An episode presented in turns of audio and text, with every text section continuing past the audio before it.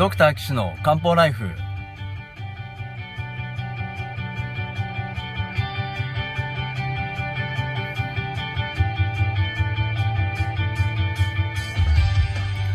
ポッドキャストドクター岸の漢方ライフは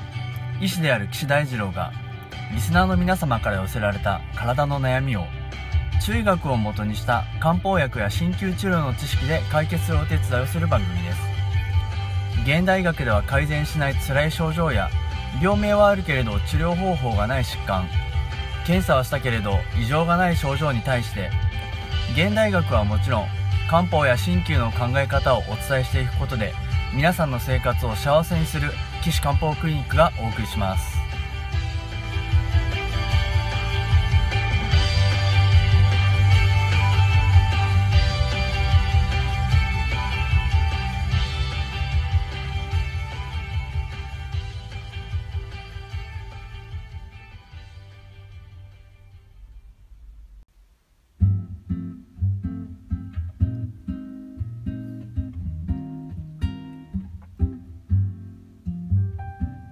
皆さんこんにちは。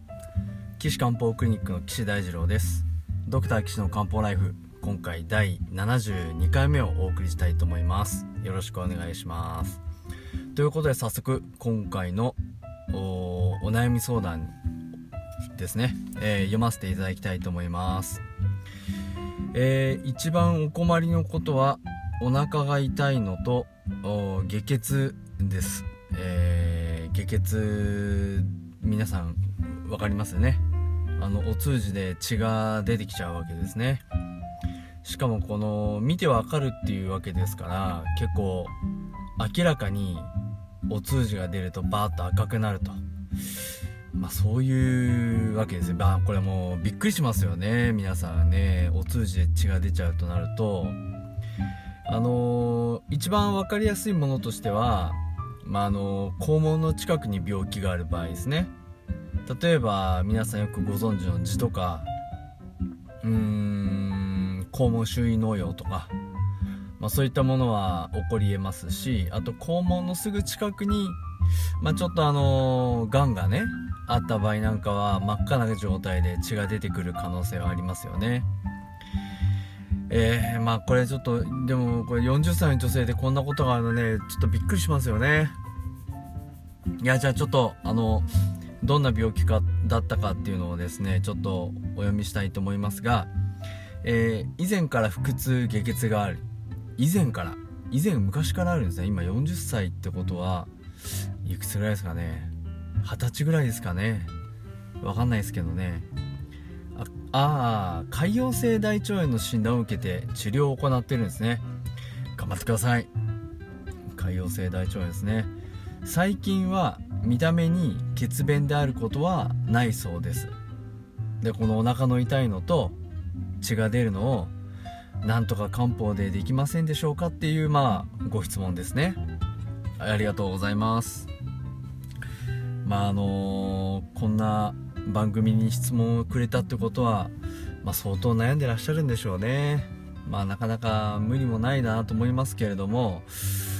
えー、潰瘍性大腸炎あの大変な病気なんですよね結構ね。あのまず原因が分かってないです。おおむね分かってます。あの免疫の問題です。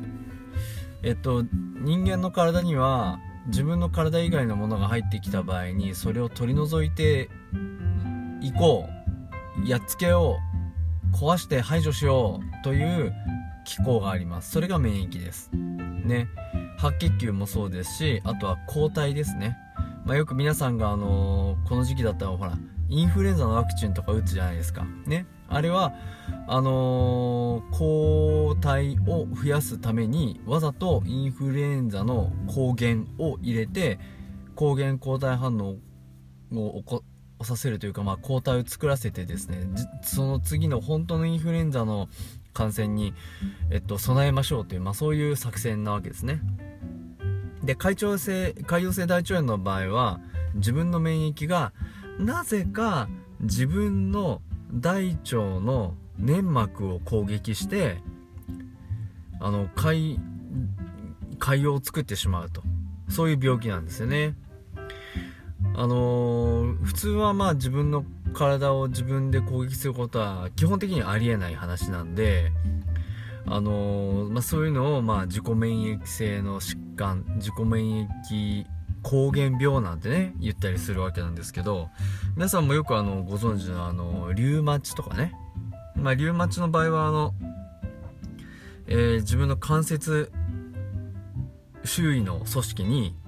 えー、攻撃してしまうと。いう病気ですしあとあのシェーグレン症候群ってねあの皆さんよくご存知かもしれませんけどあのベロの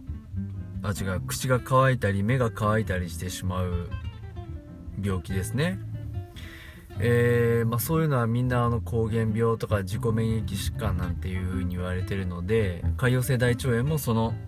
仲間の病気なんですよね。なので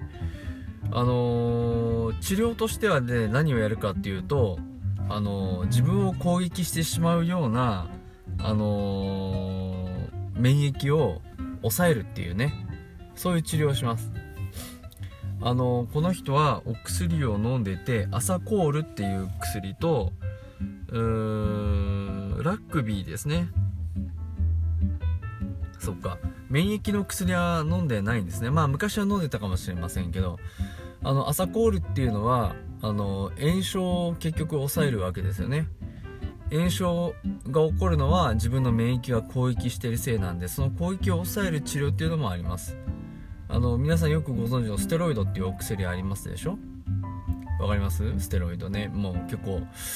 あのー、悪者にされちゃう場合もあるんですけどあれは免疫を抑えるすごくいい薬なんですね。しかも炎症も抑えてくれるのでこの潰瘍性大腸炎がひどくなった時なんかは必ず出番が回ってくる薬なんですよね。であの他にもあの免疫抑制剤っていうねまあリウマチとかがんで使う場合もありますけどね。まあそういう薬で治療する場合もあります。潰瘍性大腸炎。ただじゃあなんで自分の免疫が自分自身を攻撃してしまうかっていうのがねこれはまあ膠原病全体に言えることなんですけど分かってないんですよね。まあこれは難しい話です。もう本当に。攻撃攻撃じゃない免疫の最先端やってる人がそういうのは頑張って研究してください。よろしくお願いします。ね。僕はあの日本医科大学のあの東洋医学科の勉強会に参加してるんですけどそこの高橋先生っていう先生は世界的な免疫の先生なので毎回ですね免疫と漢方をつなげた面白いお話をですねずっとしていただいてですねこの内容がまた素晴らしいので是非ですねいつか機会があったらお話ししたいなと思いますけれども今年5年齢的な制限でですね、えー、教授を体感されるんですね。まああのまあ名誉教授ということでね、あの引き続き免疫学教室、まあ、という学科をやられるというふうにお伺いしていますが、まあ、あのぜひ高橋先生にはですね漢方は免疫に非常にいいんだということをですね証明していただいて、あの中医学とか針とかの、あの社会的な地位の貢献にね、あのご尽力していただければなと思います。僕はあの頭良くないんで そういう研究とか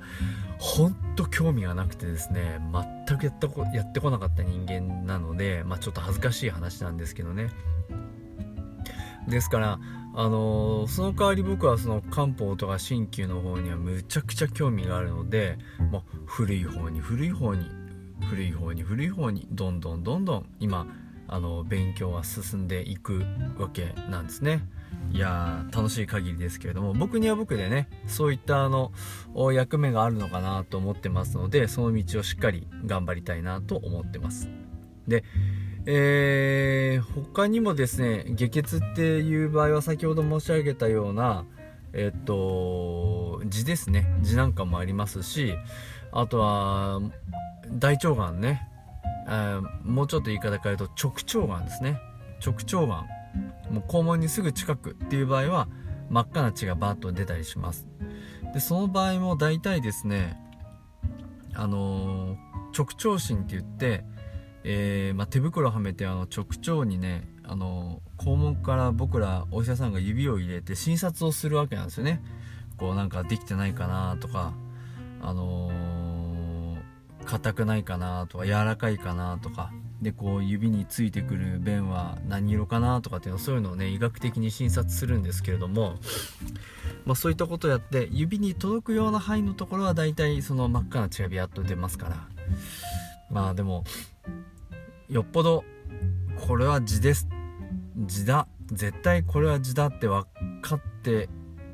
いない人で下血が出たら必ずお医者さんに行ってください。ね。血が出た場合はですねな難しいんですけど、えー、外科医に消化器内科に行くか消化器外科に行くかって言ったらですねあのー、大体は消化器内科です。でアクティブにやってる場合先生のところは消化器外科でもいいと思います。あのー、消化器外科の先生は手術適用の病気にはすごくあの積極的なんですけどあんまり手術をしない病気に対してはですねあのあんまりこう乗り気になってくれないところがあるんですね。あのやっぱり手術したくてお医者さんになったんで。なので潰瘍性大腸炎とかクローン病とかですと手術をする場合っていうのはまあ後の方では出てくる場合もあるんですけどまずはその薬で治療しますんであの内科に行った方が本当はベータはベータですけどその下血だけでは分かんないですよね。分かんないんでえっと僕だったらまず外科に行きます。ね血が出てるんで。で外科に行ってああこれ痔だね。とかあのああこれ肛門腫のようだねとかまあそういうのを診察してもらえば分かるんでであとはその大腸カメラやらないとね正確なところは分からないもんですからあのー、ちゃんと見てもらってであじゃあ内科だったらじゃあうちの内科とかあそこの消化器内科行ってくださいっていう流れになるかなと思います。あのくれぐれもあのー、ほっとかないようにねこれあの冗談じゃなしにあのほっといてね良くなることっていうのは1ミリもないです。痔にしても良くならないしもしそれが悪性の疾患だった場合はどんどんどんどんどんどんどんどん進んでいきますのであのー、ぜひですね早急にもうその日はもう仕事休んであのもう病院行きましょう、もうあの血便が出ましたって言ったらだからそのこれ聞いてらっしゃるね。部下を持ってる方で部下が下血になって今日休むっていう電話をしてきたらですね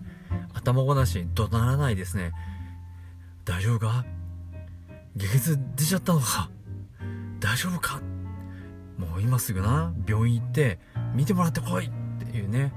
そういう対応ねしてあげてください。仕事の方はいいぞ。気にするな！って言ってあげてください。ね若い人はねまだまだこれから人生ありますし何か大きな病気だった場合ねあの困るのは本人なんですよねやっぱりね。入院して手術しますとかってなっちゃうと本人が一番辛いでそうすると仕事どころじゃないですね。まあこれ多分いわゆるブラックっていうところはあったかあいつが仕事来ないせいで回仕事回ってきやがったとかなんかそういうことになると思うんですけどまああのそういう時にですね会社の本性が皆さん見えますから。あの是非ですねあの仕事を休んで病院行って詳しい検査を受けるようにしましょう。よろしくお願いします。はい。ということでですねえー、次回はあ岸漢方クリニックの岸大二郎がお送りする漢方鍼灸によるこの下血に対応するやり方をですねお話ししたいなと思います。えー、こんな感じですね。岸漢方クリニックの岸大二郎がお送りします、ドクター岸の漢方ライフですけれども、あのー、ここのお便りをですね、えー、お悩み相談のお便りを募集しておりますので、岸漢方クリニックのホームページのお問い合わせ欄からお問い合わせください。URL は高崎漢方人道 .com です takasaki-kanpo.jimdo.com です。えー、その他ねあの私もあの勉強会をやってます。これ無料で参加できる、うん、勉強会で毎月第1金曜日の1時半からだいたい2時間ぐらい群馬県高崎市にあります村高町の NPO 法人えー、じゃんけんぽんさんっていうところのね、寄り合い所で、あの、やってますんで、ぜひ足を運んでみてください。ということで、次回はこの下血の方を私はどうやって、えー、お悩み相談するのでしょうかというところをですね、お話ししたいなと思います。それでは皆さん、お聴きくださいましてありがとうございました。また次回お会いしましょう。さようなら。